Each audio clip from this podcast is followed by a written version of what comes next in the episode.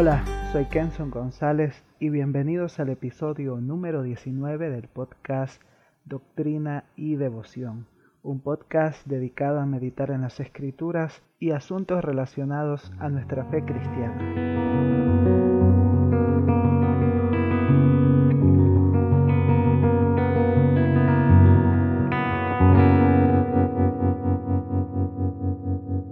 Continuando con el estudio de la primera carta de Juan, en este episodio comenzaremos a estudiar el capítulo 2 de dicha carta.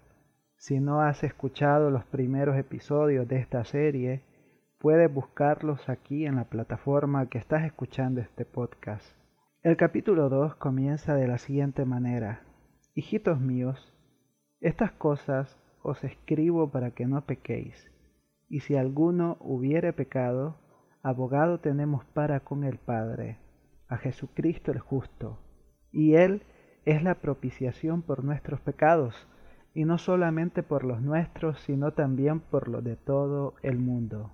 Notemos primeramente el afecto que Juan muestra a sus lectores al llamarlos hijitos míos.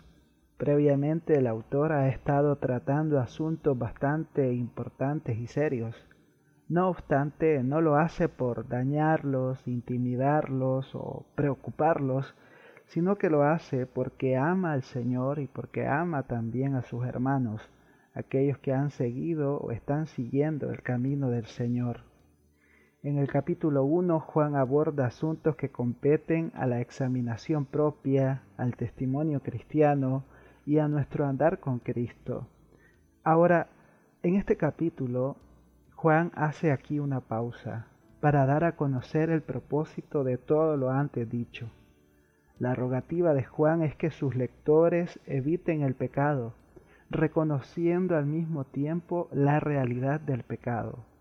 El condicional si alguno peca no sugiere que sea posible alcanzar un estado impecable de este lado del cielo. Mucha gente piensa que la vida cristiana se trata de ser perfecto y que podemos lograr la perfección estando acá en la tierra, pero eso es muy difícil.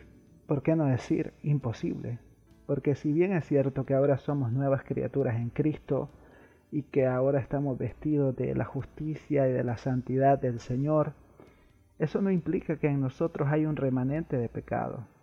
En nosotros hay una tendencia a hacer lo malo, a hacer lo que no es conforme a la voluntad de Dios. Y creo que todos lo hemos experimentado de alguna manera.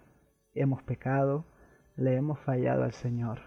Pero lo que el texto nos muestra, o más bien la construcción griega, sugiere que la acción discutida, es decir, el pecado, es probable. Juan ha hablado sobre el pecado en los versículos anteriores y nos ha mostrado que todos pecamos y que si confesamos nuestros pecados, el Señor nos perdona. Y aquí nos habla de que es posible que pequemos. Y no solo esto, sino que Juan nos dice o escribe para ayudar a sus oyentes a luchar contra el pecado. Y una buena manera de luchar contra el pecado o de totalmente hacer morir el pecado es ir continuamente al Señor es presentarnos delante de Él reconociendo nuestro pecado, volviendo a Jesús, volviendo a este abogado que, que intercede por nosotros ante el Padre. Esto nos lleva a pensar también que muchos cristianos cuando pecan lo que hacen es no buscar a Dios o porque alguien les recriminó de forma altanera su pecado. Ya saben ustedes que hay mucha gente de que cuando se da cuenta de nuestro pecado de nuestro mal proceder, pues nos atacan, nos dicen, nos recriminan, nos condenan totalmente al infierno o, o, al abandono de Dios y no nos ofrecen la alternativa del perdón, de la restauración. Eso me lleva a pensar de que nuestro mensaje como cristianos no debe ser eh, únicamente este lado de la moneda, es decir, el pecado, sino que también debemos mostrar la otra cara, la cara reluciente del Evangelio, que es Cristo Jesús. Mediante Él nosotros podemos tener perdón, podemos tener restauración, podemos tener libertad de toda condenación, de todo pecado. podemos tener paz en Él, independientemente del por qué la gente, en vez de buscar a Dios, se refugia en otras cosas. Juan nos recuerda que lo mejor que podemos hacer es ir al Señor y recibir restauración, perdón y consuelo por parte de Él. Reconozcamos al Señor como el único que perdona y restaura. En ese sentido, Juan nos dice que tenemos un abogado para con el Padre, a Jesucristo el justo. Es interesante notar tres cosas al respecto. Primero es que solo Jesucristo es el único intermediario ante el Padre.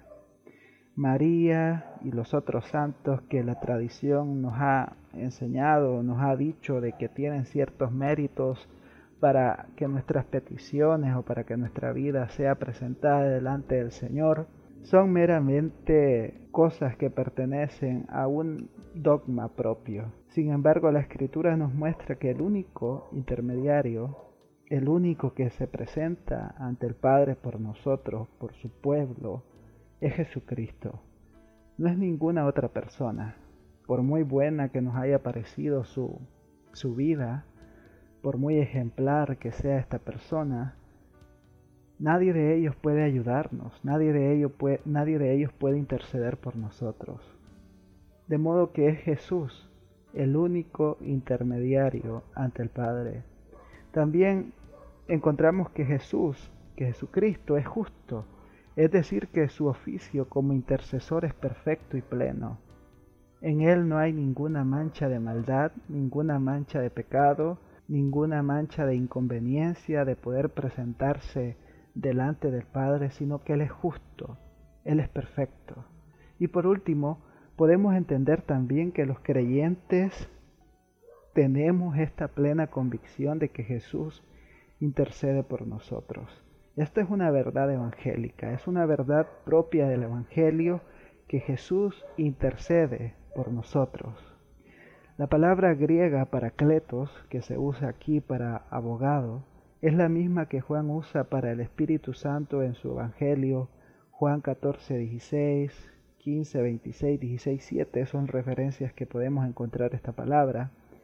En Juan 14, 16 Jesús llama al Espíritu Santo otro consolador, lo, que implica que Él, Jesús, también es uno.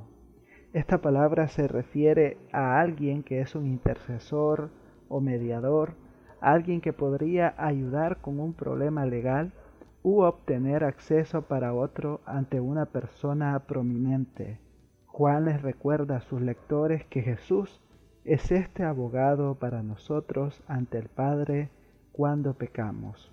Todos en más de alguna ocasión hemos pecado y hemos experimentado desesperación y angustia. Y es aquí donde Juan nos dice que aunque el pecado es desastroso, horrible y atroz, tenemos a un intercesor, a un abogado que nos ayuda a lidiar con esto y que no solo es nuestro intercesor, sino que también nos acerca a Dios y restaura nuestra comunión con Él.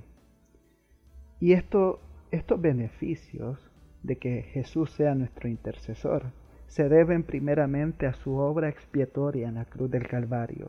Con mucha razón, James Smith, escribiendo acerca de la cruz, dice lo siguiente, en la cruz Dios y los pecadores se encuentran y se produce una reconciliación. Aquí el hombre deja caer las armas de la rebelión y Dios deja a un lado la espada del desagrado divino. Aquí las obras de Satanás son destruidas y las puertas del paraíso se abren de par en par. Aquí el acreedor es liberado, todos sus delitos son expiados y se completa la justicia eterna. Aquí Dios es justo y el que justifica al que cree en Jesús. Luego en el versículo 2 Juan nos dice que Jesús es nuestra propiciación. La palabra propiciación y lasmos en el griego se refiere a un sacrificio que apaga la ira. Sin duda que para el lector de la escritura conectará esta palabra con lo que ocurre en el Antiguo Testamento y las ofrendas que se presentaban en el templo. Han existido debates lingüísticos si esta palabra debería traducirse como expiación Comparto a continuación lo que el diccionario exegético del Nuevo Testamento Hermans presenta sobre este término. Cito, en el Nuevo Testamento y Lasmos aparece solo en Primera de Juan capítulo 2 versículo 2 y capítulo 4 versículo 10, ambas veces en una frase que se remonta a la tradición más antigua y que designó a Cristo como expiación por nuestros pecados. El significado se aclara cuando se observa su proximidad a Romanos 3:25 en la historia de la tradición. Jesucristo es el lugar establecido por Dios donde tiene lugar la expiación que Él hizo posible. La consecuencia es que se quita la culpa y se restaura la relación con Dios. En el fondo se encuentra la idea, aunque está debilitada en comparación con Romanos 3:25 Fin de la cita.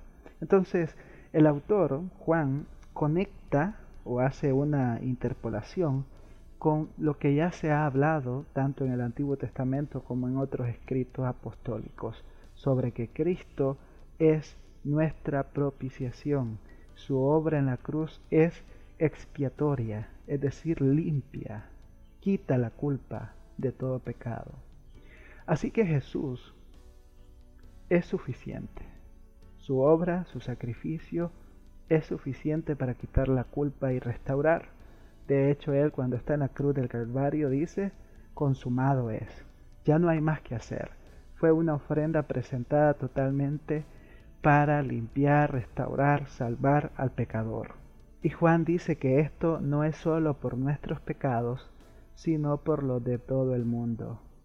Muchos han debatido sobre el alcance de la palabra mundo, si se está refiriendo a los creyentes o a toda persona. Pero lejos de eso, el punto más bien es que Jesús es el único sacrificio disponible para el mundo. El mensaje de esta salvación no debe limitarse a un grupo, sino que debe proclamarse con valentía a todas las personas en todas partes. De modo que este texto posee una connotación misional. Juan nos enseña que Jesús, el Mesías, es el único intermediario entre Dios y el hombre, y que este mensaje trae consuelo a los creyentes y salvación a los perdidos.